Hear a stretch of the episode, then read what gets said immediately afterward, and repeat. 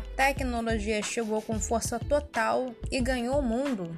E com isso a educação vem se transformando dia após dia.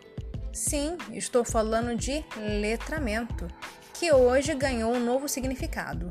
Atualmente, o letramento engloba práticas sociais com diversos conceitos, que são elas: letramento escolar, que consiste a prática social da leitura, interpretação e escrita.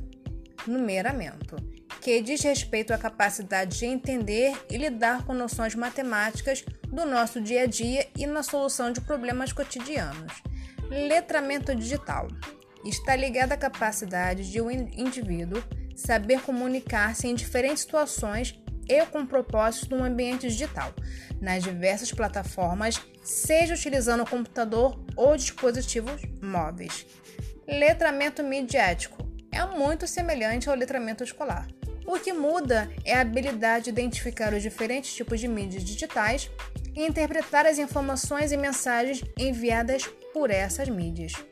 E por último, só que não menos importante, o letramento informacional, que está ligado à capacidade de buscar conhecimento, favorecendo o processo de aprendizado de forma ampla, permitindo o desenvolvimento de um cidadão que se utiliza dessas informações de maneira a beneficiar a si mesmo e toda a sociedade.